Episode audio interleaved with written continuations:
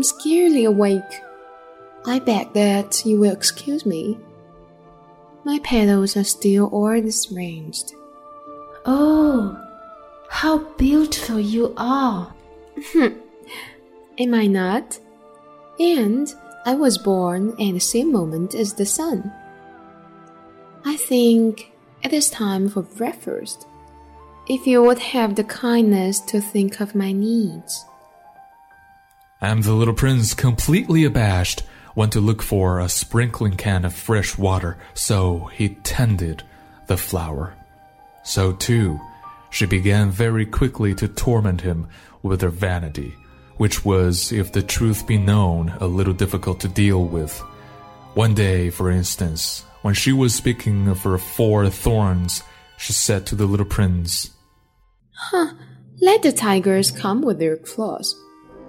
There are no tigers on my planet. And anyway, tigers do not eat weeds. I am not a weed. Please excuse me.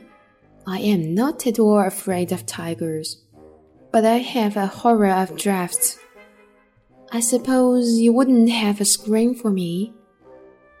At night, I want you to put me under a glass globe. It is very cold where you live.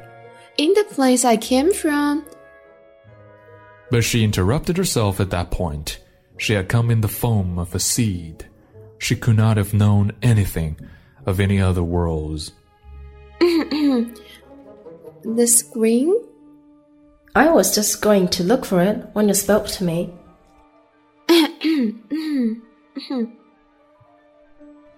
so, the little prince, in spite of all the goodwill that was inseparable from his love, had soon come to doubt her.